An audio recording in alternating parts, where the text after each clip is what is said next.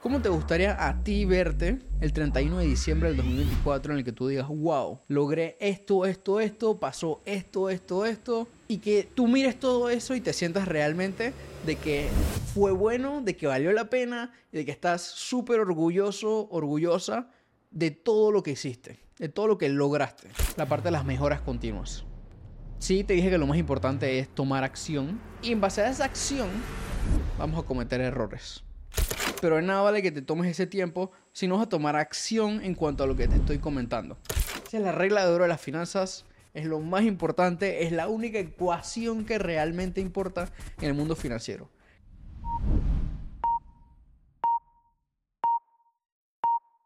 Bienvenidos al segundo episodio de Flow Financiero con Juan Jun. El primer episodio considero que fue un éxito. Si me preguntas a mí, fue un total éxito. Recibí tanto feedback de parte de ustedes y lo aprecié demasiado. Voy a estar haciendo los cambios que me recomendaron y a todas aquellas personas que se tomaron el tiempo de escucharlo y básicamente comentarme lo que sea que me hayan comentado, se los aprecio muchísimo y sé que este va a seguir siendo un éxito de proyecto. Todavía no vamos a empezar con los conversatorios, eso viene en los próximos episodios. Sin embargo, en este episodio, que creo que es uno muy importante y que quería hacer en su momento, como un video de YouTube regular, he decidido cambiarlo a que fuese un podcast entero para que pudiésemos profundizar más en, en cuanto al tema como tal. ¿Qué viene siendo el tema? ¿Qué conlleva una planificación financiera completa para este 2024? Sí, ya se está acabando enero. Sin embargo, tú sabes cómo funciona el asunto de que los primeros días, las primeras semanas de enero todavía nos estamos adaptando a los cambios, están sucediendo cosas, es verano, nos vamos de vacaciones. Más de uno de ustedes probablemente está o se fue de viaje o se va de viaje en, en los días alrededor de enero empezando el año. Entonces es común las cosas importantes, digamos, de nuestra planificación del 2024 suceden en la segunda mitad de enero. Perfecto. Por eso creo que es el momento indicado para comentarte cómo planificar tus finanzas para que sean un éxito, para llegar al siguiente nivel financiero en lo que resta del año. Sí, yo también siento que enero, todos los años enero sucede como pasa demasiado lento. Dicen que enero dura 90 días. Sin embargo, este año lo he sentido que ha pasado tan rápido enero de que ya en unos días se acaba el mes. Muy diferente a la experiencia en todos los años. Sin embargo, creo que estamos a, buen momento para poder indagar en cómo hacer una planificación ideal en este 2024. Te comento que esto empieza, son cuatro fases originalmente. Yo lo llamo, todo el mundo cuando tiene un, un, marco de trabajo o un framework se inventa nombres. Yo no le he inventado un nombre a esto, pero debería hacerlo. Si se les ocurre algo en los comentarios me lo pueden decir. Vamos a llamarlo el framework de la planificación financiera de cuatro pasos. Voy a pensar en un mejor nombre, pero vamos a llamarlo así por ahora. Voy a explicar cada uno de esos pasos y quiero que tomes nota. Para mí es importante el hecho de que yo haga todos estos videos, haga todos estos cursos, es para ayudarte a ti a que cambies tu rutina financiera, cambies tus hábitos financieros y que tomes acción en base a todo lo que estoy diciendo. Así que de nada vale que yo te esté comentando todo esto, que te tomes el tiempo de escuchar un podcast de 30, 40 minutos, ni siquiera sé cuánto va a durar este episodio, pero de nada vale que te tomes ese tiempo si no vas a tomar acción en cuanto a lo que te estoy comentando. ¿Okay? Así que vamos con cada uno de los pasos de nuestro nuevo framework de la planificación financiera de cuatro pasos.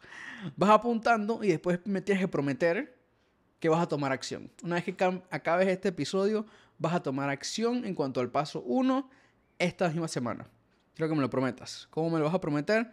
Dándole like al video en YouTube, si estás en YouTube, si estás en Spotify, dejándome un review, porque me ayuda muchísimo, mucho más de lo que crees. Así es como me lo vas a prometer, de que en realidad vas a tomar acción y te vas a comprometer en que en el 2024 por fin vas a cambiar tus hábitos financieros esto lo, hago por ti, solo por ti, quiero que mejores. Empezando con lo primero que tenemos que hacer en nuestro framework de planificación financiera de cuatro pasos es hacer un análisis introspectivo. Sí, todavía no vamos a brincar a los números, no vamos a brincar al presupuesto, viene más adelante. Lo primero que tenemos que hacer es ver hacia adentro, ver cómo nos sentimos, ver cómo nos encontramos ahorita mismo, ver, no hacerle caso a las finanzas de por sí, es en realidad analizar qué es lo que yo quiero con mi vida este año, qué es lo que quiero lograr a manera personal, también financiera, pero digamos que a un nivel más macro, a un nivel más grande. ¿Cuál es mi objetivo principal o mis objetivos principales en el 2024? ¿Qué me gustaría lograr? Me gustaría viajar por cinco países, me gustaría salir de deudas, me gustaría comprarme un carro nuevo, me gustaría por fin graduarme de la universidad, me gustaría empezar a hacer contenido. ¿Qué es lo que quiero lograr? ¿Qué es ese anhelo que si yo digo, si cumplo esta cosa o estas dos, tres, cuatro cosas, consideraré mi 2024 un éxito total? Quiero que pienses en eso en este momento. Probablemente cuando lo estoy mencionando se te vienen un par de cosas a la cabeza. Eso que se te vino a la cabeza es probablemente ese objetivo que tienes en el año.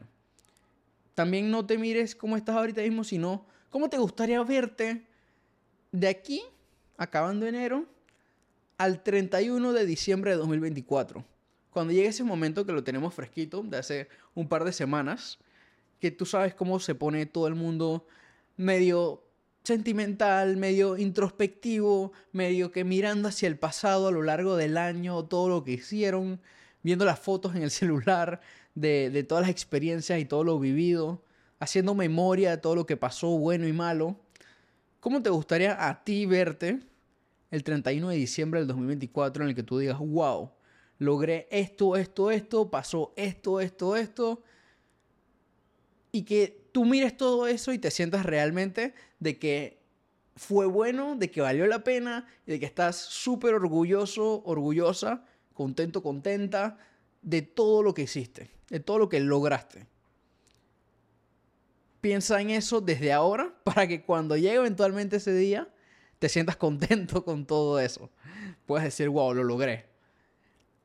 Pero aparte de cuál es mi objetivo, qué es lo que quiero lograr, quiero que también pienses en, ok, ¿cuáles son los retos que me impiden lograr esas cosas? ¿Qué me impide viajar? No tengo plata. Ok, ahí vas, vamos, vas entendiendo poco a poco que tienes que hacer más plata. Tienes que encontrar una manera de poder sobrellevar ese reto para poder cumplir tu objetivo de viajar. ¿Qué me impide viajar? No tengo ahorros, ¿ok? Tengo que empezar a ahorrar. ¿Qué, me impide estar bien financieramente? Las deudas. Ok, tengo que salir de deudas. Quiero comprar un carro. ¿Qué es lo que me impide? No tengo un historial crediticio. Ok, tengo que empezar a armar un historial crediticio. Por esta misma razón es que primero vemos qué es lo que queremos lograr y después analizamos qué es lo que nos impide lograrlo. Ya estás viendo más o menos por qué empezamos por aquí esta parte del análisis introspectivo, para poder eventualmente llevarlo a la parte financiera. Pero quiero que pienses en esas dos cosas principalmente. ¿Qué objetivos tengo y por qué no he podido lograr esto o qué es lo que me va a impedir que lo logre? Cuando descubres qué son esas dos cosas, podemos empezar a tomar acción poquito a poquito. ¿Okay? Esa, es la primera parte de una buena planificación financiera. La, segunda, ya indagamos un poquito más en los números. Ahora sí viene la, la parte de el análisis financiero. Aquí Vamos a estar viendo los números. Lo, más importante de esta parte es hacer el análisis, hacer el registro de los gastos de los últimos meses. ¿Ok? Esta es como la primera tarea que te voy a dejar. ¿Ok? Aquí, aquí te estoy dejando con tarea y todo. Necesito que vayas a tu estado de cuenta del banco y veas los últimos meses. Y vas a hacer un registro tú, personalmente, ya sea en Excel, ya sea en Google Sheets, ya sea en el, tracker financiero que yo uso, eh, literal es lo que yo uso para llevar mi presupuesto y mi registro de gastos. Si te interesa, me puedes escribir a, Instagram y te lo voy a estar enviando. Sacas tu estado de cuenta, te sientas y vas a apuntar, puede ser también en pluma y papel, como tú quieras, vas a apuntar todos los gastos que has estado teniendo en los últimos, vamos a decir que dos meses. Los últimos tres meses si te quieres ir más para atrás. O en el último mes si quieres estar, eh, quiero empezar, quieres que sea más rápido. Pero te recomiendo que sean al menos dos meses. Vas a apuntar todos esos gastos. Una vez que los apuntes todos, o a la misma vez, vas a dividir los gastos por categoría. ¿Ok? Yo, yo divido mis gastos en mi presupuesto, en mi registro de gastos, con creo que son 14 o 15 categorías. Aquí las tengo en el celular conmigo. Te las voy a, a desglosar, te las voy a listar para que tengas en mente y lo apuntes. Entretenimiento, compras, restaurantes, delivery y comida, se los pongo como en una categoría. Salud y bienestar, renta o hipoteca, servicios, transporte. En servicios entra la cuenta de agua, la cuenta de electricidad, el gas, ese tipo de servicios. Transporte, supermercado, educación, negocios, ahorros, regalos y comisiones. Comisiones, nadie, a nadie le gusta pagar comisiones, pero es una parte de los gastos financieros de una persona que muchas veces no tomamos en cuenta. Hacemos una transferencia por aquí, nos cobran una comisión y ah, un poquitito. Eh, hacemos otra cosa por acá, nos cobran otra comisión, ah, un poquitito. Pero al final del día esos gastos de comisiones pequeños por aquí y por allá se van acumulando. Así que mucho mejor tenerlos en nuestro registro de gastos. Eh, igualmente el banco siempre nos, nos está cobrando esas comisiones de, hey, yo tenía 30 dólares y ya ese momento, y casualmente ahora enero, que cobran anualidad y mensualidades y, seguros. Usualmente en enero te cobran las anualidades de ciertos productos financieros. Hey, yo tenía 30 dólares y casualmente que el día de hoy que iba a usar esos 30 dólares para salir a comer, me cobraron la anualidad de la tarjeta. Y ya mis 30 dólares desaparecieron. Sucede, así que apunta tus gastos en comisiones. Vas a agarrar, puedes ser todas estas categorías que yo te mencioné, que son las que yo uso, o puedes armar tu propia lista de categorías y desglosarlas en base a eso, pero vas a hacer el match de todos tus gastos, pasarlos a apuntar, hacerles el registro de la categoría en la que es aquí te vas a dar cuenta de algo. Haciendo este análisis, haciendo esta tarea, vas a sumar todo eso por categorías y te vas a dar cuenta, digo, esto mi tracker financiero lo hace, te hace esa suma solo. También puedes configurarlo en Excel y Google Sheets para que te lo, te lo calcule. Todo esto se puede hacer. Te vas a dar cuenta de en cuáles gastas más. ¿En qué categoría gastas más dinero? te voy a adelantar que probablemente y para la mayoría de las personas en lo que gastan más dinero es en comida, salir al restaurante, salir a comer, pedir comida a domicilio, delivery los fines de semana. La mayoría de las personas, de, de mis cientos de clientes que he tenido, la mayoría han sido que se sorprenden del gasto que hacen pidiendo comida delivery o saliendo a comer en restaurantes. Puede que no sea tu caso, si no es tu caso, perfecto, probablemente igual tengas algo en lo que gastas más dinero del que deberías. Pero lo importante aquí es saber qué es ese algo. Con esta tarea vas a descubrirlo, lo cual va a ser algo muy positivo. Porque gastar de más en algo en lo que no deberías estar gastando tanto como lo haces, es probablemente uno de los retos que estás teniendo que vimos en la primera parte del análisis introspectivo. De que estás gastando demasiado dinero y que no sabes a dónde se te va. Probablemente ese sea uno de los retos o una de las cosas que te impidan de lograr tus objetivos del año. Tener esta información va a ser muy valioso por esa misma razón. Entonces aquí pasamos ahora, ya sé en qué estoy gastando dinero de más. Ahora voy a ver cómo planeo para reducir los gastos de esa categoría o esas categorías en las que estoy gastando dinero de más. De repente si era, en verdad era gastos en restaurantes y delivery te das cuenta que al mes te estás gastando 400 dólares saliendo a comer. Un montón de dinero, 500 dólares, no sé cuánto te puedes estar gastando. 300 dólares saliendo a comer.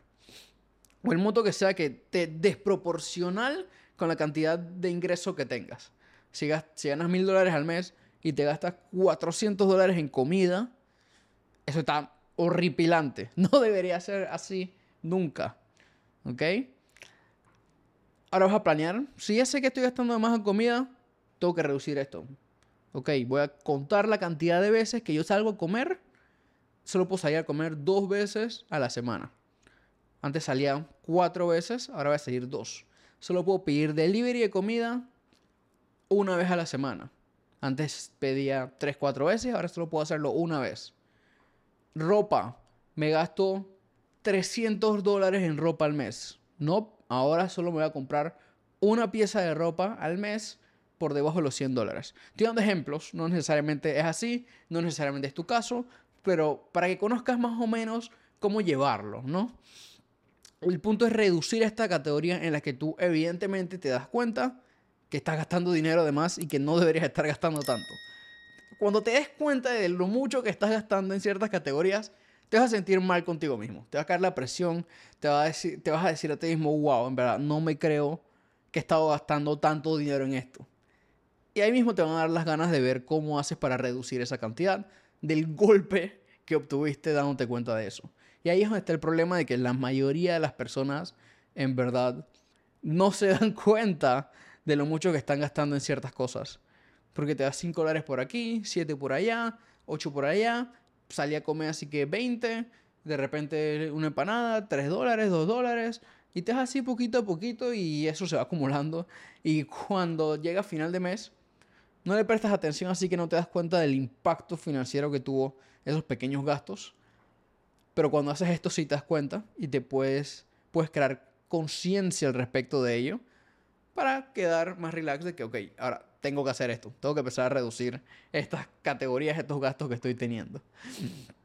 Y también dentro del análisis financiero viene una parte de saber asegurarte de que tus ingresos sean mayores que tus gastos como usualmente no sabemos cuánto estamos gastando cada mes, las personas usualmente sí saben cuánto ganan cada mes. Si tienes tu salario de tu empleo, tú conoces cuánto estás gastando cada mes. ¿Ok? Sin embargo, no haces el registro de gastos. Esto casi nadie lo hace. Así que no sabes cuánto estás gastando cada mes. Puede ser que estés gastando más dinero del que estás ganando y por eso es que estás endeudado. O puede ser que simplemente te da igual todo y, nada importa.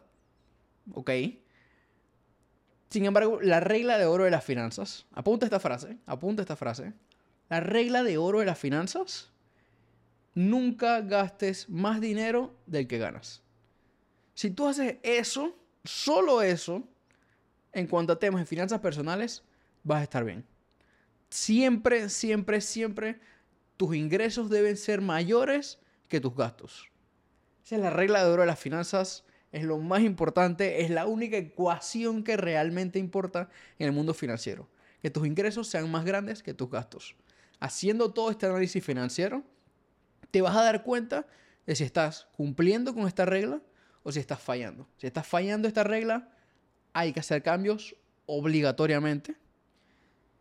Y si la estás cumpliendo, igualmente te puedes dar cuenta que hay oportunidades de mejorar puedes hacer cosas mejor, puedes gastar menos en ciertas cosas, puedes ahorrar más, puedes hacer todos estos gastos.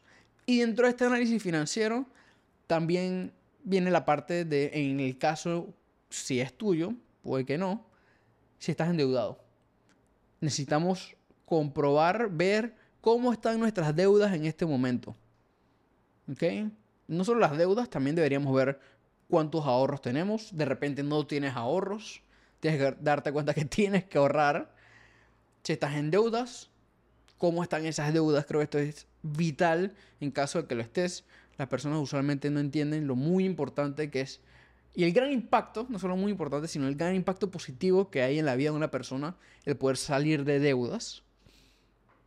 Quiero que hagas una lista, también, muchas listas aquí en esto de las finanzas, pero quiero que hagas una lista de todas tus deudas préstamo personal con tal banco, préstamo del auto con tal banco, eh, el préstamo de la, eh, perdón, la tarjeta de crédito, tengo dos tarjetas de crédito, una con este banco, esta con otro banco. Quiero que apuntes los datos de cada una, cuánto es el saldo pendiente, cuánto me, me quitan, cuánto pago cada mes, cuál es la tasa de interés. Este factor es muy importante. Cuánto es la tasa de interés de cada una de esas deudas y las tengas a mano. ¿Ok? Porque esto va a ser vital para el siguiente paso. Pero necesito que tengas esta información a mano porque muchas veces tengo asesorías y le pregunto al cliente ¿qué deudas tienes? Me dicen, ah, tengo tal y tal deuda. ¿Y cuál es el saldo? No sé. ¿Y cuánto, cuánto es la tasa de interés? No, no sé tampoco. No está mal, no es su culpa, porque nunca nadie nos, nos ha educado financieramente para poder saber que este tipo de cosas son importantes y que las tengo que tener en mente. Por una razón toman las asesorías, lo cual es algo positivo de que quieren salir adelante. Así que no es su culpa si es su caso. Pero ahora les estoy notificando que por favor hagan esta tarea. Tienen que saber cuánto es la tasa de interés, tienen que saber cuánto es el saldo, tienen que saber cómo están cada una de esas deudas. Solo sabiendo esto, creando, haciendo este análisis, es como vamos a poder corregir y hacer las mejoras apropiadas. ¿Ok? Ese es el paso número dos. El paso número tres, ahora que hicimos el análisis introspectivo, hicimos el análisis financiero, viene la parte de armar la estrategia financiera. ¿Ok? Aquí ya vamos tomando, digamos que acción. No solo ya hicimos el análisis, ahora viene cómo lo vamos a mejorar. ¿Qué es lo que vamos a hacer? ¿Cómo tomaremos acción para llegar al 31 de diciembre del 2024 con todos nuestros objetivos cumplidos y todas nuestras metas realizadas? Lo principal aquí es el presupuesto. ¿Sí? Este es el punto en el que nos sentamos y empezamos a armar un presupuesto. He hablado bastante sobre la regla 50-30-20, la regla en la que desglosas tu ingreso en 50% tus necesidades, 20% o 30% tus gastos de ocio y 20% de ahorro de tus ingresos. Sin embargo, también he comentado bastante que esto no es algo que se adapta a todo el mundo, simplemente es un esquema de desglose de presupuesto que se da para ejemplo, para que entiendas cómo funcionaría un presupuesto y lo que tú haces es simplemente ajustar esos porcentajes de acuerdo a tu situación personal. De repente estás en una situación un poco apretada y tus ingresos, de tus gastos de necesidades son muy por encima del 50% de tu ingreso. De repente tus necesidades acaparan el 80-85% de tu ingreso Está bien, no hay ningún problema con ello. Vamos a armar ese presupuesto en base a ese 80% de necesidades. ¿Okay? De repente tu presupuesto será algo como 80% de necesidades, 10% ahorro, 10% gastos de ocio. Un ejemplo, si tú haces un salario de 1000 dólares, necesidades 800 dólares, fine. Gastos de ocio 100 dólares al mes. Ahorro 100 dólares al mes. Es un ejemplo si fuese 50, 30, 20. De vuelta, salario de 1000 dólares, 500 dólares a necesidades, 300 dólares a gastos de ocio y 20, 200 dólares a gastos, eh, perdón, a ahorro. Es un desglose. Esto tú lo tienes que adaptar a tu manera personal, de acuerdo a tu situación, de acuerdo a tu ingreso, de acuerdo a tus gastos. ¿Ok? Y de ahí te puedes ir más a fondo, más a detalle y desglosarlo por categorías. Ya te mencioné las 14, 15, no me acuerdo cuántas categorías yo tengo en mi presupuesto personal. E irte, ok, voy a gastar el 5% de mi ingreso se va en transporte, no puedo gastar más del 5%. En supermercado nada más tengo hasta un 6%. En educación le desgloso ahí eh, un, un, buen 2% de mi ingreso se va en educación, en libros, en algún curso, en etcétera puedes hacer este desglose como a ti se te haga más cómodo, pero lo importante es que lo tengas. Y no tanto que lo tengas, sino que lo sigas a partir de ahí. ¿Ok? Esto es importante, ¿ya? Y este presupuesto obviamente lo haces en base a tus objetivos, a tus retos y tu situación personal. Si ya sabes que, que tienes, y vas de acuerdo bastante a lo que quieras lograr primero, ¿ok? Si tú no tienes deudas, y quieras ahorrar porque te quieres ir de viaje, tienes ese objetivo, entonces dentro de tu presupuesto deberías de cambiar el ahorro. Si lo tienes en 10%, subirlo a 15% para poder ahorrar más para cumplir tu objetivo. Por esa misma razón hicimos todo lo otro anterior del análisis introspectivo y el financiero para ahora que estamos armando la estrategia, que estamos armando el presupuesto, que vemos cómo vamos a mover el dinero, nos ayude a lograr todas esas cosas de las que hablamos anteriormente. Tengo deudas. Tengo dos tarjetas de crédito de las que quiero salir ya. ¿Ok? ¿Cómo ajusto mi presupuesto? En base a mis necesidades, mis otros gastos para poder aportarle la mayor cantidad de dinero posible al pago de deudas. A pagar en excedentes las deudas para poder salir más rápido. Pagar las tarjetas. Probablemente si estás endeudado es con tarjetas y si lo estás es la primera deuda de la que tienes que salir. La deuda de tarjetas de crédito. No tengo un fondo de emergencia y esa es mi prioridad ahorita mismo. Ok, armo el presupuesto pensando en que quiero ahorrar más para poder armar ese fondo de emergencia. O de repente quieres invertir. Sacaste que ese es uno de los objetivos del año, empezar a invertir. Para invertir tienes que ahorrar. Así que, de vuelta, ajusto mi presupuesto para ahorrar más y poder destinar ese ahorro a la inversión. O quiero ganar más dinero. Ok, ¿cómo gano más dinero? Tengo que poner un negocio. ¿Cómo pongo un negocio? Voy a hacer el sacrificio de reducir gastos, a ahorrar un poco de dinero y utilizarlo para poner ese negocio y que potencialmente me ayude a ganar más dinero.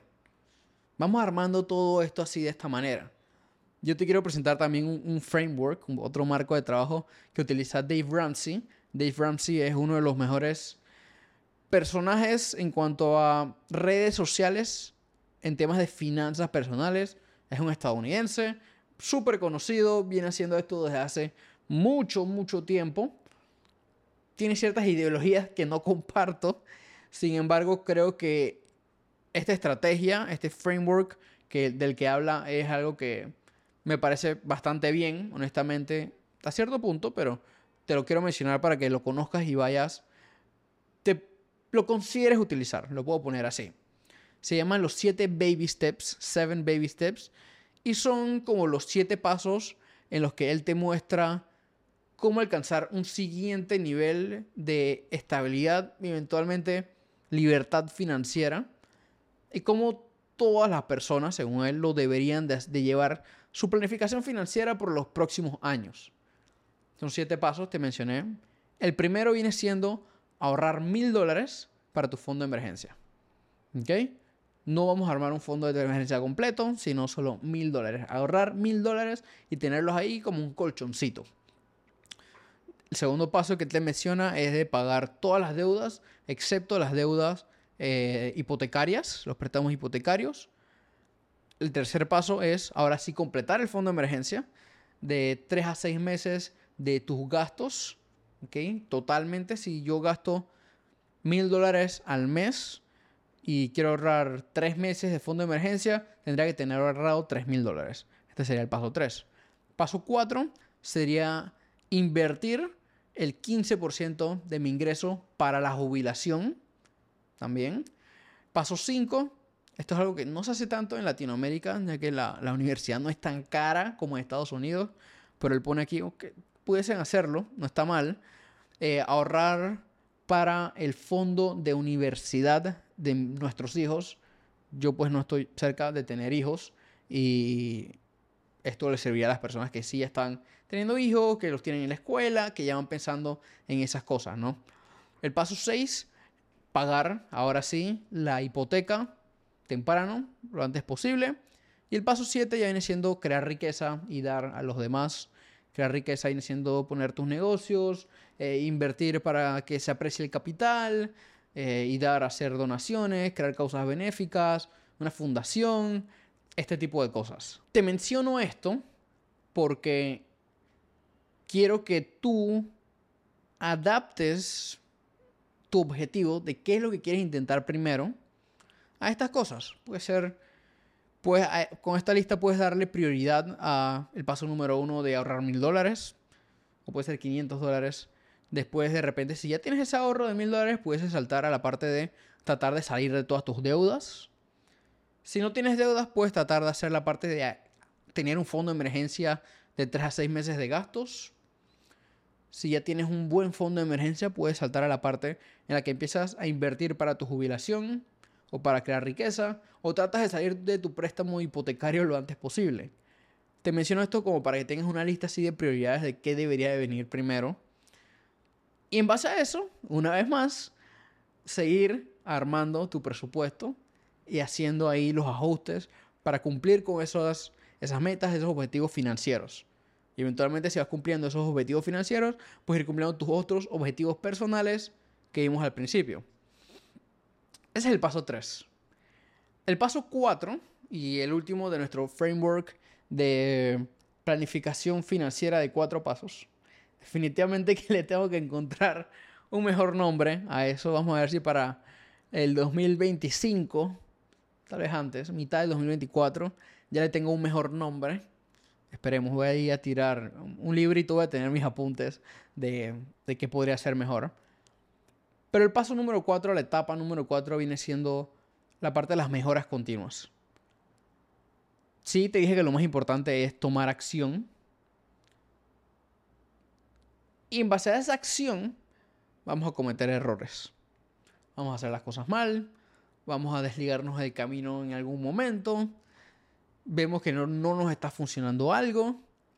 Y siempre hay que hacer pequeños cambios. Estar mejorando continuamente, todo el tiempo, siguiendo cómo va mi presupuesto, siguiendo cómo va mi registro de gastos, cómo evolucionan los gastos, cómo evolucionan los ingresos también, porque puedes empezar a ganar más dinero, te subieron el salario, cambiaste de trabajo y ahora ganas más, de repente ganas menos ahora porque cambiaste de trabajo. No nos quedamos en un solo lugar a lo largo de nuestra vida, a lo largo del año, así que en base a todos esos cambios tenemos que ir haciendo ajustes, mejorando continuamente. ¿Cómo hacemos esto? Yo te recomiendo que hagas esto que hiciste, esta tarea del principio de sentarte y sacar tu estado de cuenta por los próximos eh, dos meses, los anteriores dos meses en realidad, o mes o tres meses, deberías seguir haciendo esto semanalmente, quincenalmente, mensualmente. Yo lo hago quincenalmente, dos veces al mes. Yo me siento y, veo cómo van mis finanzas, en qué estuve gastando. la misma tarea del principio la hago cada dos eh, cada dos semanas, quincenalmente. Esto yo lo llamo un money date. no lo llamo yo, creo que así simplemente le han dicho en las redes sociales y se me ha quedado.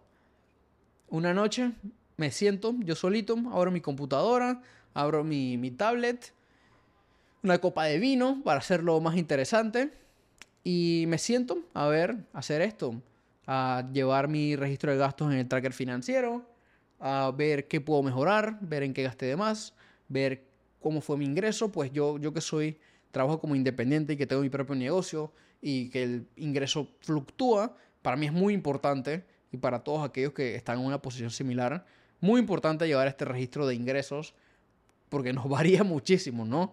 Cuando tienes un empleo, un salario, digamos que fijo, se hace más fácil la planificación financiera, pero si eres un freelancer, emprendedor, dueño de negocio, que sabes que tu ingreso varía y tus gastos también varían, entonces esto se hace aún más importante, así que espero que, que realmente lo hagas. Te exhorto muchísimo. Si estás en esa posición y aunque estés en una posición con un salario fijo, también te lo exhorto muchísimo que tengas estos money dates. Como te dije, puede ser una vez a la semana, puede ser cada dos semanas, puede ser una vez al mes. Sin embargo, toma en cuenta que si lo haces una vez al mes, te va a tomar mucho más tiempo porque son los gastos de todo un mes. Y si lo haces una vez a la semana, pues siento que eso es hay mucha frecuencia. A mí me daría pereza, honestamente. Por eso siento que el sweet spot son cada dos semanas, quincenalmente. Puedes hacerlo cuando te pagan tu salario. Cuando te pagan la quincena, tienes tu money date esa misma noche, te das un lujito de comprar una botella de vino o unas cervezas, un six pack y te sientas y lo haces. El punto de esto es tratar de hacerlo un poco más interesante. O de repente te vas a un, restaurante bonito y tienes un, date tú solo con tu computadora y haces esto, ¿no? La cosa es tratar de hacerlo lo más llamativo e interesante posible para que no se sienta como una carga, un dolor de qué pereza hacer todo esto. Sí da un poquito de pereza, sin embargo, si queremos estar bien financieramente es algo que tenemos que hacer. No tenemos, pero deberíamos de hacer, lo pongo así. Esto lo puedes hacer solo o en pareja. Obviamente si tienes pareja, eh, novio, novia, viven juntos o si ya estás casado, perfecto. Lo pueden hacer juntos, creo que eso sería Aún mejor, honestamente, hacerlo solo es medio tedioso. Por eso tiramos la copita de vino y esto. Hacerlo en pareja puede ser mucho más divertido, más rápido y más fácil. Así que si estás en esa posición, aprovechen. Después puede ser el date night de la semana o del mes, como lo quieran ver. Pero súper recomendado hacer esto. Y obviamente, cuando lo hagan, traten de identificar esos puntos de mejora nuevamente. Ese es el punto de, de esta parte de las mejoras continuas, ¿no? Y lo que no te he dicho es que esto obviamente es algo para toda la vida, idealmente. Toda la vida quedarte haciendo estos ajustes, tratando de mejorar, adoptando buenos hábitos.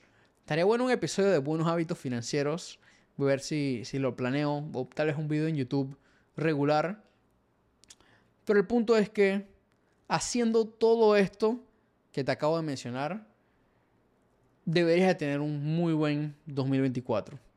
Si te comprometes, si te comprometes que entendiste todos estos pasos. Y si no entendiste alguno, escríbeme por Instagram, arroba, arroba Oficial, y te prometo que te voy a ayudarte a mandar un voice note yo mismo, respondiéndote lo que sea que no hayas entendido de toda esta planificación financiera.